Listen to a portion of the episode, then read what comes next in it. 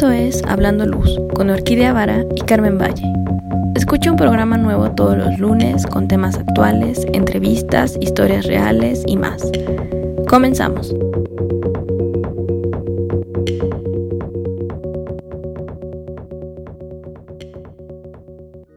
Hola Carmen, buenos días, ¿cómo estás? Hola Orquídea, muy buenos días, muy bien. ¿Tú qué tal? ¿Cómo va todo? Yo creo que con estas festividades súper bien, me imagino.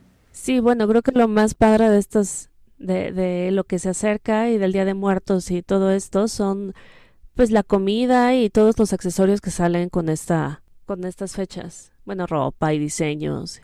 Sí, ¿sabes qué también me llama mucho la atención? Que últimamente hay muchas personas y maquillistas sobre todo que dibujan el rostro, ¿no? Y se empiezan a hacer esta famosísima Catrina en el rostro y se maquillan y se ponen un montón de colores dibujando como el rostro de, de la calavera, pero también ponen colores vivos como el amarillo, el rojo, ¿no? se, se ve súper padre. He visto unas imágenes, una amiga que también está haciendo foto, apenas se maquilló y se tomó una fotografía y le dije, te quedó padrísimo. Claro, es, es increíble cómo todo esto nos inunda en redes. Pero bueno, ahora que mencionas lo del maquillaje, pues está perfecto porque justo nuestra invitada es una, una maquillista.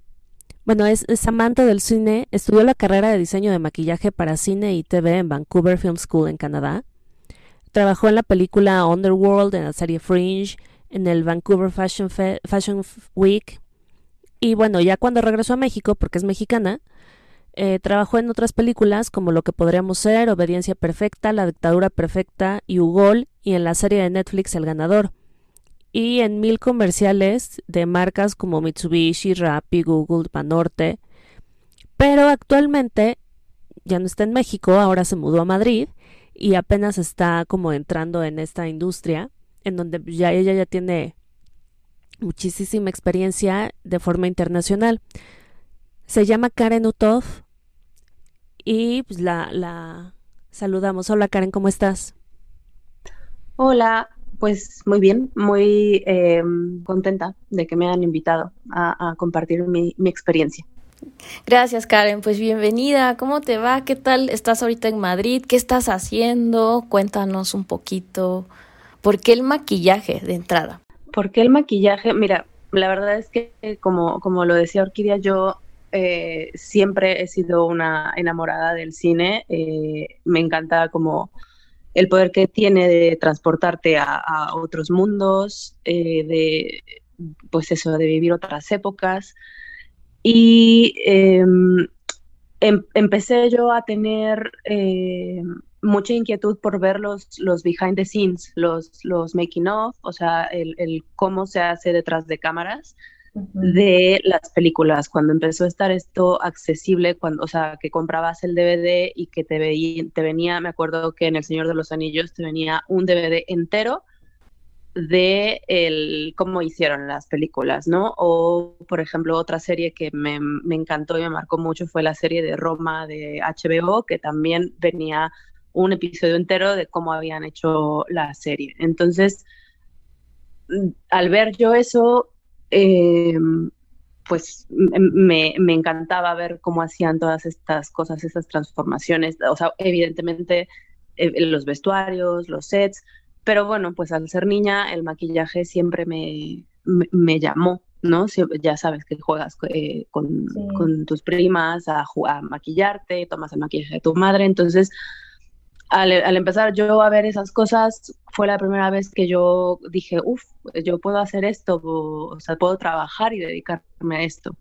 Entonces, eh, pues eso, surgió la oportunidad de, ir a BFS en, Canadá, que la verdad es una de las mejores universidades para, para estudiar esto en particular. El programa es intensivo y es muy completo porque nosotros hacemos desde las cosas básicas de maquillaje correctivo, moda, pasas por todas las décadas de todos los periodos, eh, todo lo que es efectos especiales de sangre, de moretones, de narices rotas, y luego pasas toda la segunda mitad del, programa, eh, son prostéticos. Entonces es desde aprender a sacar el molde de la cara de la persona, y esculpir tú el, prostético que vas a hacer, hacer los moldes, vaciarlos, sacarlos, bueno, meterlos al horno, sacarlos, ponerlos, mm, eh, eh, pintarlos.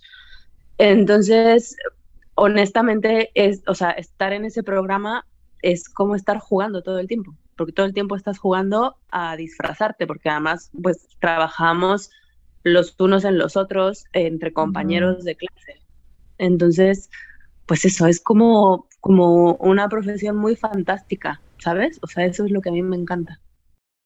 Oye, ahorita que mencionas del maquillaje, veo que es muy intenso. ¿Tú te maquillas? ¿Te da tiempo de maquillarte?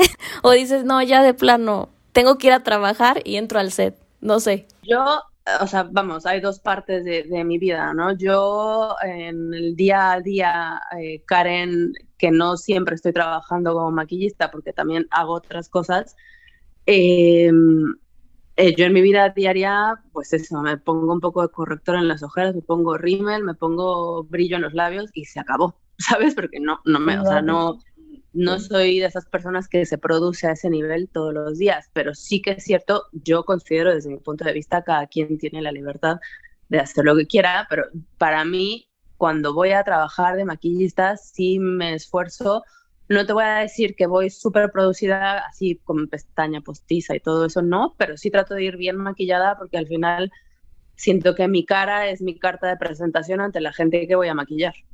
Sí. Claro, que no digan, bueno, pues es que ella nos está maquillando, pero no tenemos idea de ella, como, o sea, pero ella no se ocupa de sí misma, ¿no? Exacto, exacto. Así es. Súper. Oye, entonces lo que estás haciendo, lo que aprendiste a hacer fue de todo, desde, desde lo natural hasta... Había un programa que creo que se llamaba Face Off, donde hacían mil cosas que uno nunca piensa que se hacen. Sí, bueno, actualmente hay bastantes programas. Yo, te, yo he visto tres, uno no me acuerdo cómo se llama. El primero efectivamente fue Face Off, que de hecho un par de compañeros de la universidad participaron en Face Off. Em, me acuerdo que había otro que estaba muy centrado en body painting, que es estos maquillajes de cuerpo completo. Y el que yo estoy viendo actualmente, que está en Netflix, se llama Glow Up, que me gusta mucho porque eh, como que toca todo, todo, ¿sabes? O sea, Face Off estaba muy enfocado a prostéticos, el otro era específico de, de body painting y Glow Up me gusta porque pasan por todo, o sea, pasan por prostéticos, pasan por fantasía, pasan por moda, entonces como maquillista a mí me gusta ver de todo. O sea, sí es cierto que hay cosas que me gustan más y que me gustan menos, porque hay algunas cosas que se me dan mejor que otras, pero a mí me gusta ver de todo. Sí. Y, y a ti, por ejemplo, ¿cuál es la que más te gusta? Así dices, esta me apasiona y puedo estar 20 horas ahí maquillando a, no sé, 10 personajes o 10 artistas. O sea, de lo que a mí me gusta, me gusta mucho época, o sea, me ha tocado en varias ocasiones hacer maquillaje de época, me refiero a hacer, por ejemplo, eh, maquillaje de los 60, de los 80, eh, ese tipo de cosas me, divierten mucho. Me gusta mucho hacer moda, como he trabajado en sesiones de fotos, en, desfiles de moda y eso eh, también es divertido porque además es moda, o sea, eso es maquillaje eh, donde puedes ser muy creativo y puedes hacer cosas que, pueden parecer como, como más locas, por decirlo de alguna manera. Y lo que me divierte también muchísimo es todo lo que son heridas, eh, moretones, eh, narices rotas, sangre, eso es súper divertido. Por ejemplo, ahora que viene esta época del año, bueno, yo normalmente en esta época del año siempre me, me maquillo de Katrina, pero me divierte mucho hacerle a la gente, pues eso, que una quemadura en la cara o cosas así, porque es, es pues no sé, o sea, me, me, gusta mucho, lo disfruto mucho, aunque a mí no me gusta ver esas cosas reales, hacerlas me divierte mucho. Sí, supongo, es como, pues sigues jugando, ¿no? Claro, todo, es que ese, eso es eh, la belleza del maquillaje, que en realidad siempre es como un juego, o sea, aunque sí que es cierto que cuando estás parado en un set de filmación, pues las cosas son súper serias y hay que ser profesional y tal. Es, es un, cuando estás maquillando es muy creativo y se siente como un juego. Oye, y hablando de los sets, ¿qué pasa con las luces? O sea, hay veces que te favorecen o que no te favorecen. O, o por ejemplo, lo que dices de los desfiles de moda, pues tienen como ciertas, o sea, una iluminación muy especial ¿Y cómo es cuando estás detrás de escenas? Bueno, no escena porque no es escena, pero cuando los estás maquillando, usas la sí, Sí, detrás de bambalinas. Em, pues mira, en, en, el desfile de moda, o sea, vamos, en general, en, en todo, eh, e, en todo lo que es, digamos, espectáculo, por decirlo así, o sea, incluido cine, televisión, series, eh, obviamente foto, la iluminación es fundamental, vamos, sin eso, pues no hay absolutamente nada. ¿no? O sea, de hecho, en, en un llamado de, para una película, eh, normalmente la gente que se encarga de iluminar, todo el equipo eléctrico y el equipo de fotografía, que son, son los primeros en llegar siempre junto con los de maquillaje. Los de maquillaje llegamos antes porque somos los primeros que tenemos que empezar, porque nos tardamos pues determinado tiempo preparando a la gente y en ese mismo tiempo que nosotros tardamos en, preparar a los actores, el equipo de iluminación está preparando el set y el set a veces, o sea, el set me refiero donde, donde se graban las escenas, ¿no? Esa iluminación puede llevar una hora, dos horas. Yo he, he, estado en llamados donde han tardado hasta cuatro horas en iluminar un set. ¿Por qué? No, o sea, no te sé decir exactamente porque son cosas ya más técnicas que tienen que ver con el director de fotografía, pero vamos, o sea, son cosas, eh, eh, es, es, algo que requiere mucha atención, ¿sabes? O sea, muchos tipos de luces, que si luz fría aquí, que si luz cálida allá, o si tienen que eh, hacerlo ver como si fuera de noche, entonces tienen que poner como mantas para tapar la luz natural y luego tienen que iluminar de la manera en la que se vería la luz de la, de la noche afuera. O sea, es, es un proceso muy complejo. y Karen, por ejemplo, al ya estás ahí en el set, dices, bueno, está esta luz blanca, tú te adaptas a esa luz o pides que la cambien o dices, no, eso es lo que hay y eso es lo que tengo que hacer, porque también además, pues las personas, no sé, todas tenemos diferente tono de piel, no sé cuántas gamas haya, pero me imagino que tú te las sabes y dices, bueno, para ti te quedan estos colores, es este, este, este, o el guion te dice, tienes que maquillarlos así porque te lo piden, ¿no? O sea, como que dice, tengo que hacer esta escena y, y la actriz número cuatro tiene que poner o tiene que tener los colores rojo, amarillo. Pues mira, normalmente eh, o sea, bueno, te voy a hablar del mundo ideal para el equipo de maquillaje y luego te voy a decir lo que realmente sucede.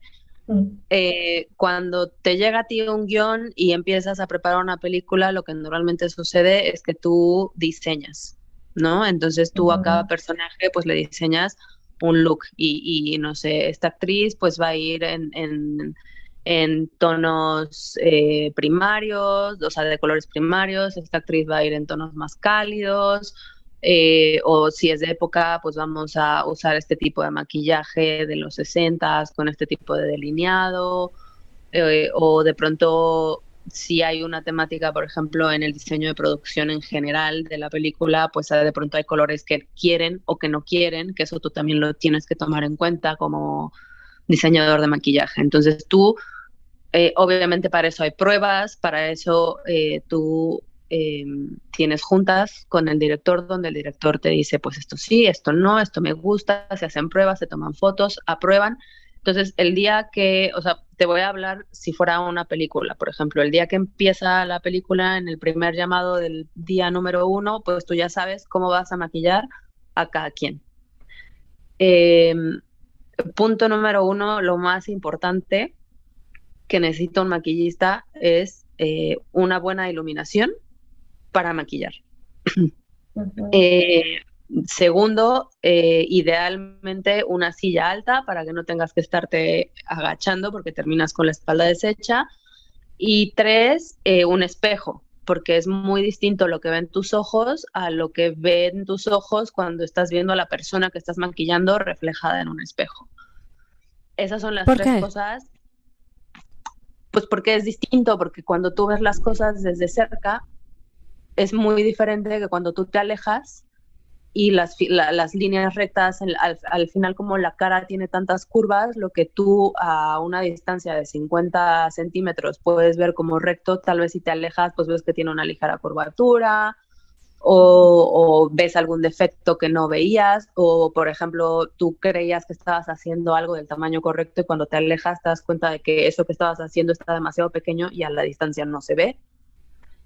Entonces siempre un maquillista tiene que idealmente tener un espejo para que tú te puedas hacer hacia atrás, ver al, que estás maquillando y así observarlo, porque no es lo mismo lo que ven tus ojos que lo que ves en, un espejo. Em, entonces, bueno, ¿cuál es una luz buena para maquillar? Eh, una, una combinación entre luz cálida y luz fría porque la luz fría eh, hace que, resalten pues los tonos, como los tonos eh, más azules de la piel, la gente que es muy blanca, por ejemplo, pues de pronto este tono como de, vena que puede tener debajo de, de, la piel y la luz muy cálida hace que resalte como el rojo en la piel. Entonces, eh, lo ideal, no sé si ustedes ubican esto que nosotros en México llamamos coquetas, que lo llaman diferente en cada lugar del mundo, pero bueno, son estos espejos que tienen focos todo alrededor. Ah, sí, son, bueno, eh, son como muy característicos de teatros, con las bombillas y ahorita pues ya hay en LED. Exacto. Bueno, entonces, idealmente esos tienen que ser uno cálido, uno oscuro, uno cálido, uno oscuro, o, sea, o no uno y uno, pero me refiero que tiene que haber un balance entre, entre luz fría y luz caliente, otra, bueno, luz cálida. Y otra cosa importante es que la luz esté dando de frente, ¿no? Porque muchas veces cuando llegas al lugar donde vas a maquillar, eh, pues llegan la gente de ilumina, o sea, la gente de producción no tiene previsto que tú necesitas luz para maquillar y entonces le piden a la gente de iluminación que, preste una de tus lámparas y te ponen una lámpara así de luz súper intensa y te la ponen de lado. Y entonces, evidentemente, pues tú de un lado de la cara de la persona vas a ver súper bien y del otro lado tienes una sombra. Entonces, el maquillaje va a quedar disparejo. Entonces la luz tiene que estar de, frente a la cara de la persona, obviamente sin deslumbrarla. ¿Y qué haces cuando pasa eso? Mm, bueno, o sea, como te dije, yo te estoy hablando del ideal de, de, lo que a mí me importa como maquillista, ¿no? O sea, idealmente es lo que te estoy diciendo y también idealmente ya en un mundo así utópico, tendría que ser la luz en la que yo estoy maquillando lo más similar posible o la misma, en teoría, que donde va a estar el actor en escena grabando, ¿sabes? Porque yo puedo maquillarlo en, mi camerino eh, y se puede ver maravilloso en la luz en la que yo lo estoy haciendo, pero luego el actor sale a una luz completamente distinta y luego tú, lo ves en, a cuadro, porque normalmente eh, cuando están grabando hay monitores donde tú estás viendo eh, lo, que se está grabando, ¿no? Lo que están grabando las cámaras y se ve completamente distinto. Entonces ahí es donde empiezan los problemas. Me preguntas, ¿qué haces cuando pasa eso? Pues eso es lo que te digo que ahora es la parte que realmente sucede. A mí me ha tocado infinidad de veces, yo creo que han sido muy pocas contadas con los dedos de una mano eh, las veces que yo he llegado y que he tenido todas estas cosas, así como te las estoy escribiendo. Normalmente llegas y los campers que te dan de maquillaje pues tienen las luces fundidas o solamente hay un foco y el foco es de luz fría o, simplemente ni siquiera tienes camper y te ponen en una habitación y no tiene la habitación ni ventanas como para que entre la luz natural, que también a falta de una buena iluminación combinada entre cálida y fría, la luz natural es la mejor opción si no tienes lo otro que yo mencionaba. A veces ni eso, ni a eso tienes acceso si estás en un lugar cerrado. Entonces, pues, ¿qué haces? Pues lo que puedo.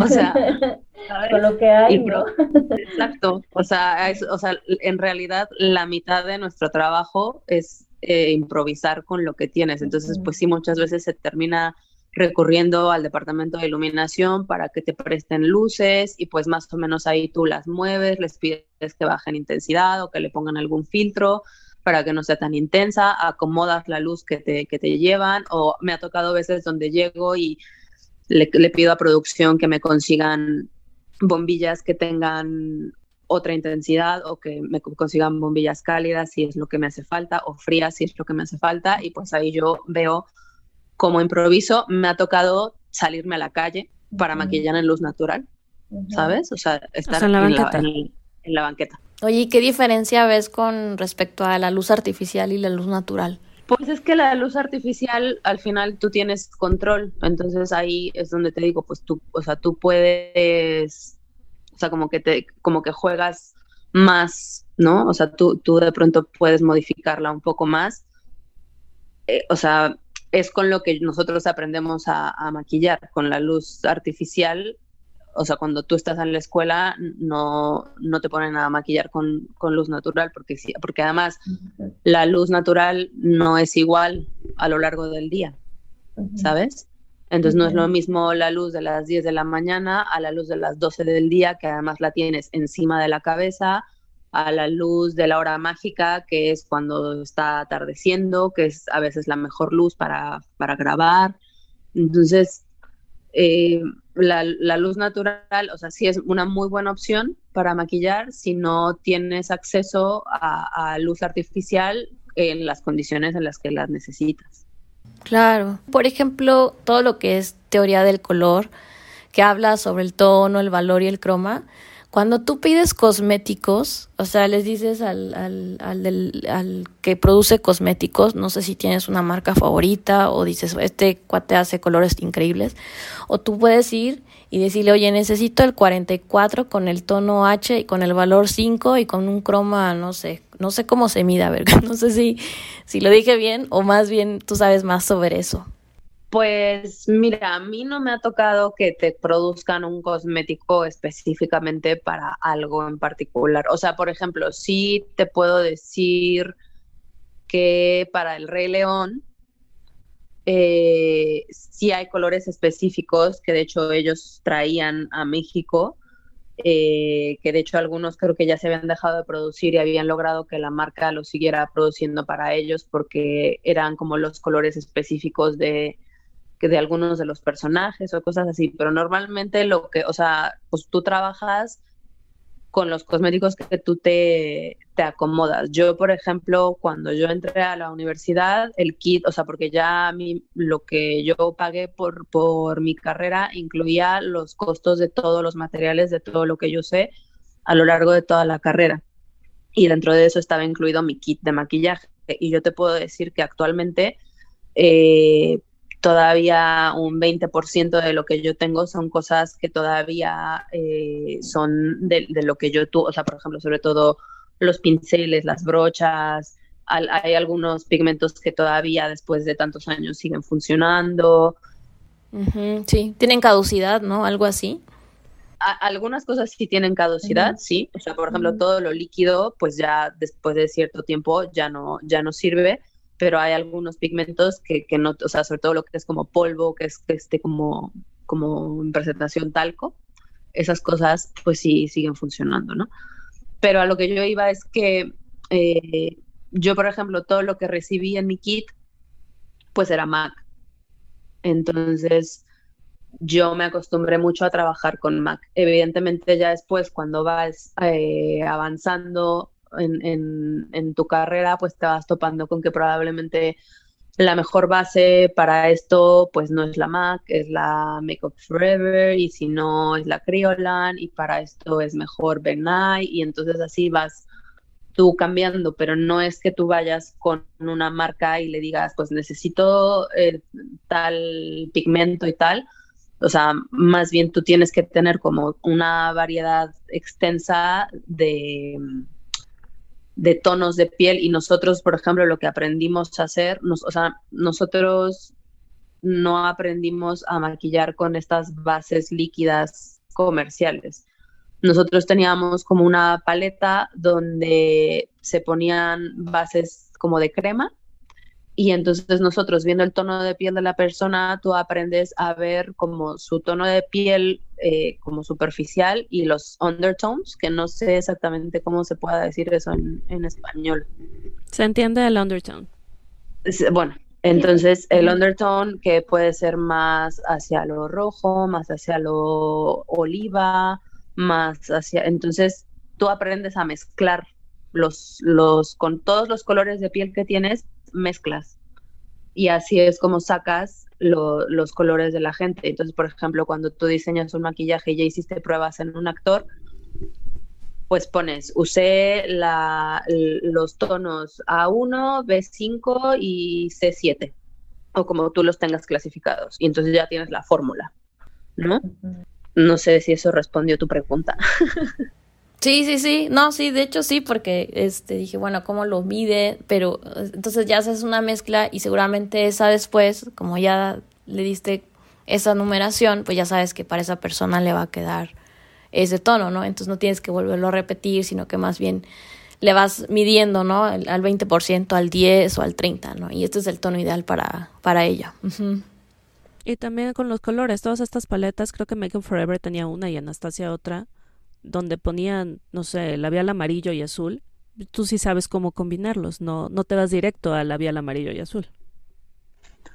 No, bueno, a menos que estés haciendo algo completamente de fantasía, no. O sea, normalmente esas cosas justo sirven para esto que te decía, que tú mezclas el color que tú quieres, ¿no? Y eso se, se da mucho. O sea, a nosotros nos, nos enseñaron a trabajar mucho mezclando nuestros colores nosotros. Entonces, eh, pues aunque tengas un labial rojo, si de pronto quieres que el rojo sea más hacia el café, pues entonces le metes otro color de labial o combinas los colores de sombra, incluso poniendo, pues eso, sombra eh, roja y amarilla juntos y la mezclas y entonces ahí tienes ya como los tres colores, ¿no? Que se crea el naranja, o sea, sí, eh, nos enseñaron mucho a, utilizar eso. Digo, cada, cada, quien pues puede trabajar como quiera, ¿no? Pero nosotros sí, sí nos enseñaron a, a trabajar con, con, teoría del color.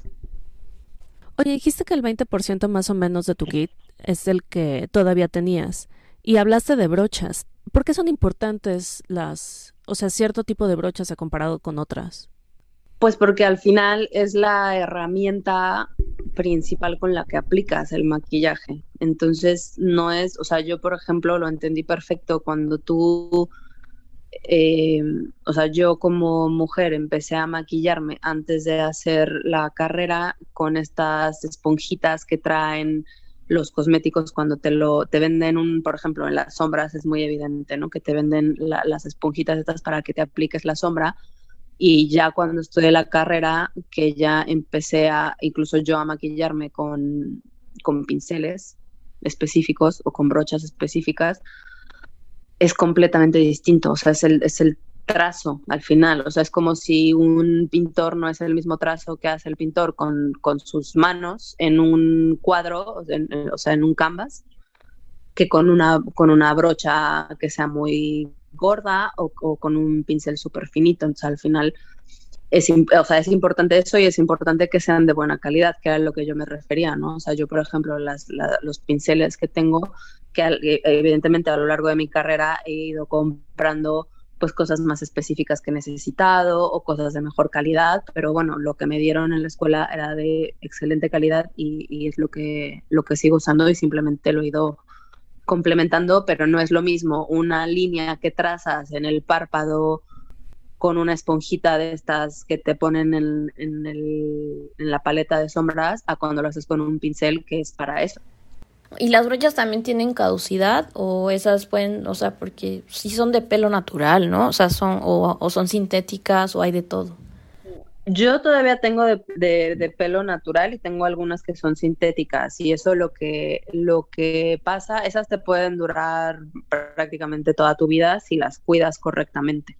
Y el, con el cuidado me refiero a que siempre después de usar un pincel, pues lo tienes que lavar correctamente. Entonces, normalmente lo que, lo que sucede, que seguramente eso yo he visto muchas de estas beauty bloggers que se dedican a hacer eh, maquillajes en TikToks y en vídeos de YouTube y tal, que muchas veces suben también cómo están lavando todas sus brochas y son, hay una cantidad enorme de 50, 30 brochas y entonces con shampoo de, de, pelo a, a, lavarlas todas, porque como es pelo natural, pues eso las lavas todas y las dejas que se sequen, porque además eso también es súper importante, la higiene, ¿no? Al final, como son brochas que tú reutilizas, pues no, o sea, no puedes tú usar una, un pincel en los labios de alguien y después voltearte y usar ese mismo pincel en los labios de alguien más, porque al final pues estás usándolo en la parte del cuerpo de una persona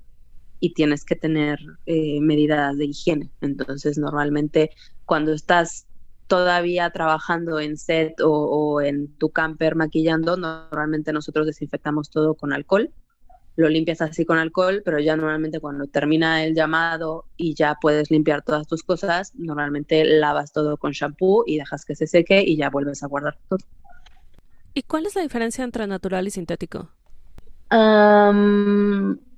Pues es que hay, o sea, hay algunos solventes y algunos productos que si los usas con pinceles naturales se echa a perder, por ejemplo, y eh, la consistencia del pelo y el trazo que hace el pelo natural, pues es distinto al trazo que hace un pincel sintético. Entonces, normalmente todo lo sintético, por lo menos yo lo uso para cosas que son eh, de este tipo de, maquillaje con mucho pigmento, cuando vas a hacer sobre todo maquillaje de fantasía, eh, o cuando voy a usar sangre, cuando voy a usar eh, algún solvente, algún pegamento, utilizo sintético. Y, cuando es eh, algo de moda, utilizo de natural. Supongo que eso también cambia la, la duración, ¿no? Del maquillaje o, o, porque usas esa parte más sintética o porque solamente esos productos los venden en ese estado, ¿no?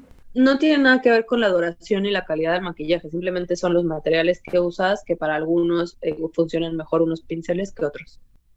Ok, ok. Sí, porque también, bueno, no, no sé en tu caso qué, qué aplicas, eh, está mucho de moda esto de que hay, hay maquillajes que no se prueban, que se hacen test en animales, hay otros que sí.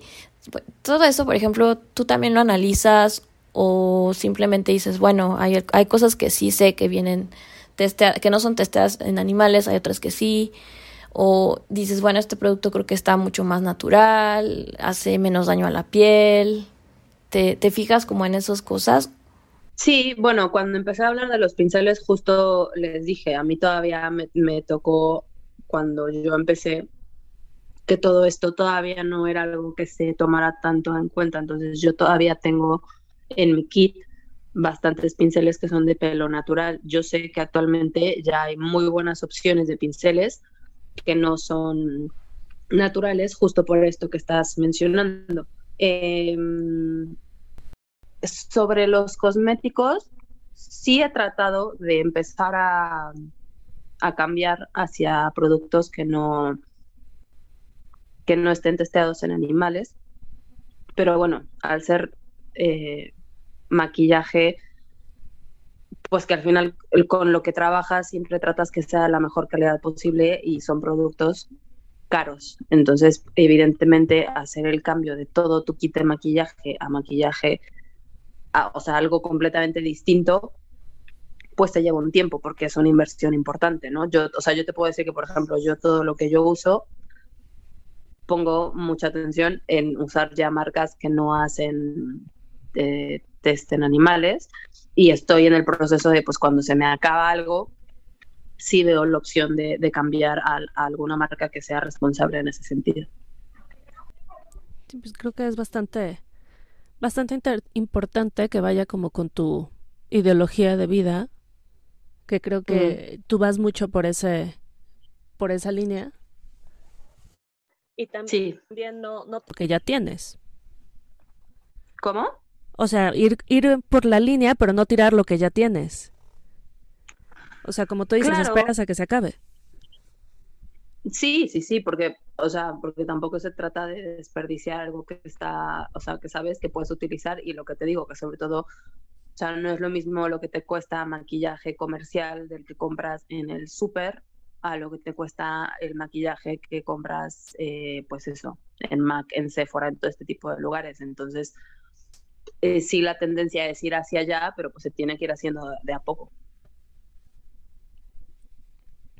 Por supuesto. Oye, y ahorita que estabas hablando de, de las heridas y todo esto que te gusta hacer y que además viene como muy en la época, ¿qué es como algo, algo interesante hoy? O bueno, también la luz tiene que ver mucho con que la sangre se ve real o, es más la magia que ustedes hacen. Em, pues sí hay, o sea, hay diferentes recetas para hacer sangre. O sea, tú la sangre la puedes comprar eh, o la puedes hacer. Yo he hecho, he comprado. Por ejemplo, no, no sé si lo tienen ustedes presente, pero bueno, yo que soy muy fan de, sus películas, específicamente en Sweeney Todd de Tim Burton, no sé si ustedes han notado que la sangre de esa película específicamente es, eh, incluso se ve hasta naranja a veces. No sé si ustedes lo notaron, no sé si ustedes han visto la película. Sí, tiene un color muy específico. sí, o sea, no es, no es sangre, o sea, no, la apuesta no fue ir por sangre que se viera realista, fue ir por sangre que se viera, o sea, él, Tim Burton específicamente pidió ese color.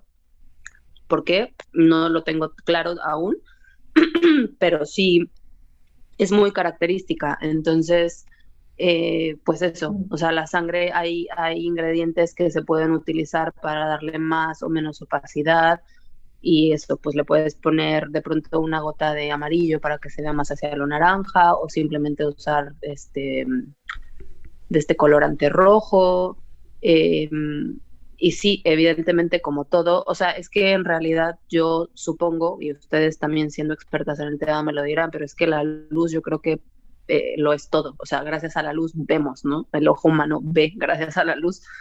Entonces la luz al final modifica cómo se ve absolutamente todo. Entonces, pues claro que no es lo mismo cómo se va a ver eh, un maquillaje o una sangre en una luz eh, más hacia lo oscuro, en una escena que sea, no sé, de un crimen, a cómo se va a ver eh, la sangre en, una escena que esté en plena luz del día, ¿no? Eso también, por ejemplo, se tiene que tomar en cuenta.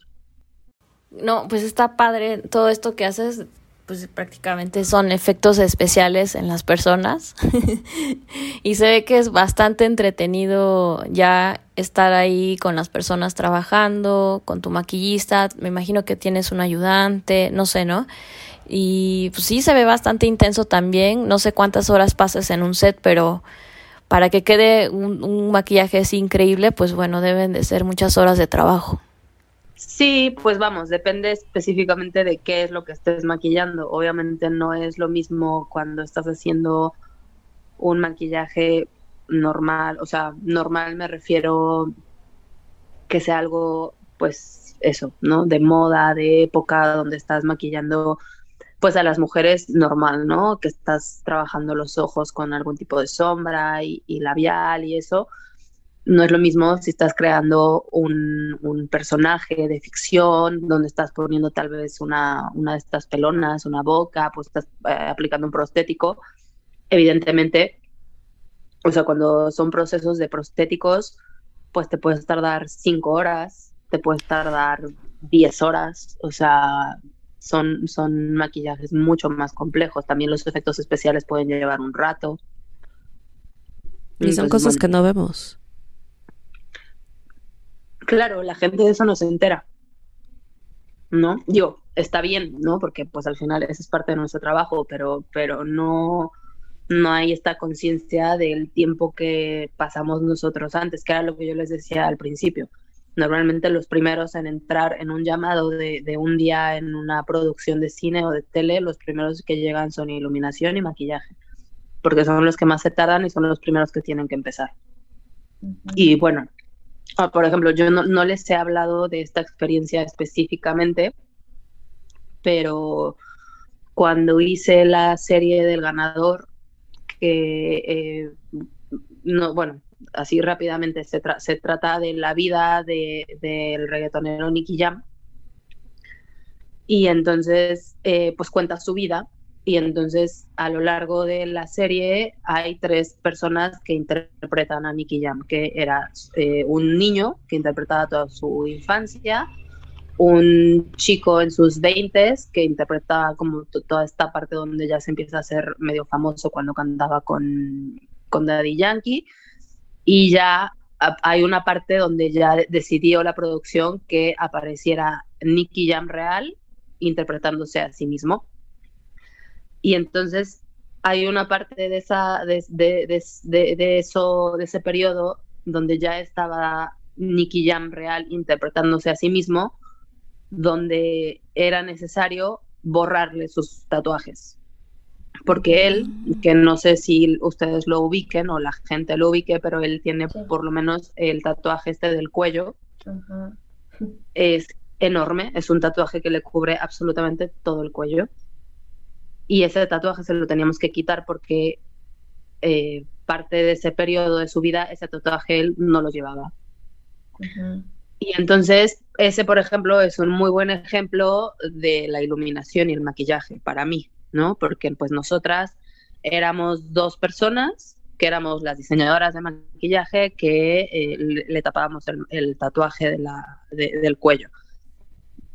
Eh, las primeras veces que lo hicimos tardamos casi tres horas en hacerlo.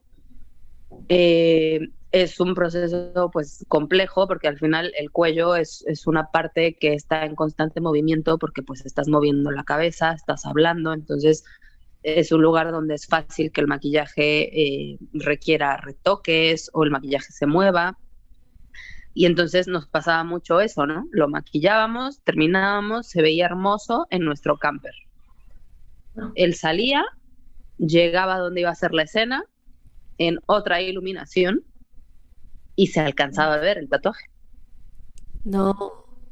Y entonces eso era terror. O sea, para nosotras, esos cinco meses que estuvimos rodando, el tatuaje era nuestro terror porque pues evidentemente era muy difícil, o sea, yo entiendo que técnicamente es muy difícil que el equipo de iluminación vaya a nuestro camper a iluminarnos a nosotras como van a iluminar el set. Es, técnicamente imposible, ¿no? O sea, si tardan tanto tiempo iluminando los sets donde se va a grabar, pues es, es técnicamente muy difícil que nosotros en nuestro camper tengamos esa luz. Es, es obvio.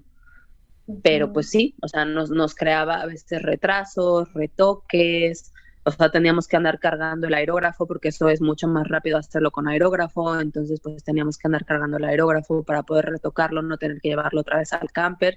Había veces que no quedaba de otra y nos lo teníamos que llevar al camper, entonces se paraba la filmación porque le teníamos que retocar. Entonces, pues vamos, esos son los retos a los que te enfrentas, ¿no? O sea, que, que pues no, o sea, no hay no hay una manera de hacerlo mejor porque pues no tienes control tú tampoco sobre todos los factores. Sí, sí, todo siempre se está moviendo, ¿no? Y me, me imagino que esos llamados han de ser muy temprano y salir súper tarde y entonces todo es imprevisto, todo es en ese momento, pero pues yo creo que, o sea, eso es tu especialidad y la verdad te veo como muy muy completa, muy emocionada también porque sí se ve que has estado haciendo cosas muy intensas y pues eso pues se ve, se nota, ¿no? En, en tu experiencia. Mm, pues sí, afortunadamente he tenido la oportunidad de estar en... Y además que andas viajando, ¿no? Ahorita estás en Madrid, ¿o a dónde estás? Sí, bueno, no, me mudé, me mudé para acá, para, para Madrid, entonces ahora apenas estoy acá, pues tocando puertas. Al final terminé mudándome en media pandemia el año pasado. Entonces cuando llegué aquí tampoco era como que hubiera demasiada demasiado trabajo, ¿no? Ni, ni demasiadas oportunidades, porque pues todo lo que es espectáculos y rodajes y todo ese tipo de cosas están parados, estaban parados aquí el año pasado, apenas a principios de este año se empezaron a activar las cosas y pues apenas estoy empezando aquí a, a moverme. Acabo, acabo de hacer, por ejemplo, también un, un trabajo de un, de un espectáculo donde maquillamos a gente de cuerpo completo, que hicimos un body painting para representar animales. Ahora en enero voy a hacer otro proyecto que requiere prostéticos, entonces pues apenas estoy aquí empezando. y pues eso, a ver a dónde me lleva de este mundo del maquillaje. no, pues te va a ir muy bien. Pues Oye, pero dinos dónde pueden ver lo que, lo que has hecho. Pues mira, eh, por ahora sigue estando todo mi trabajo en, una, en mi página de Facebook que se llama Karen Out of Makeup y yo espero pronto poder dedicarle tiempo a migrarla a Instagram porque yo sé que ahora estas cosas se mueven más por Instagram, pero bueno, por ahora todo lo que he hecho está en, en Karen Out of Makeup en Facebook. Super, el link va a estar en la descripción, no se preocupen. Digo, porque sé que también tu apellido es un poco complicado para, al menos para nosotros sí, no para todos, no te preocupes. Bien, pues muchas gracias Karen, qué bueno que nos pudiste dar esta entrevista, que te siga yendo muy bien allá en Madrid y pues felicidades por todo esto que estás haciendo. No, pues muchas gracias a ustedes por invitarme y pues eso, fue un gusto colaborar y cualquier cosa que, necesiten, eh, pues ya saben que, que aquí estoy y también felicidades por el éxito de este proyecto que están, que están haciendo ustedes. Les deseo lo mejor. Pues muchísimas gracias. Y bueno, estaremos pendientes. Ahora, igual y luego te tenemos diciéndonos algún nuevo proyecto que estés en el que esté participando. Pero bueno, Carmen, recuérdanos por favor dónde pueden escribirnos o hacer comentarios. Sí, pues ya nos vamos, nos vamos, Orquídea. Este, síganos en nuestras redes, en Facebook y en Instagram, eh, búsquenos como Hablando a Luz y también escríbanos a nuestro correo en hablandoluz.gmail.com. Ya saben, ahí estamos para recibir todos sus comentarios. Y por favor, pues no dejen de seguirnos en nuestros programas y nuestros podcasts. Pues nos escuchamos la siguiente semana. Bye bye. Gracias Karen. Nos vemos pronto. Chao.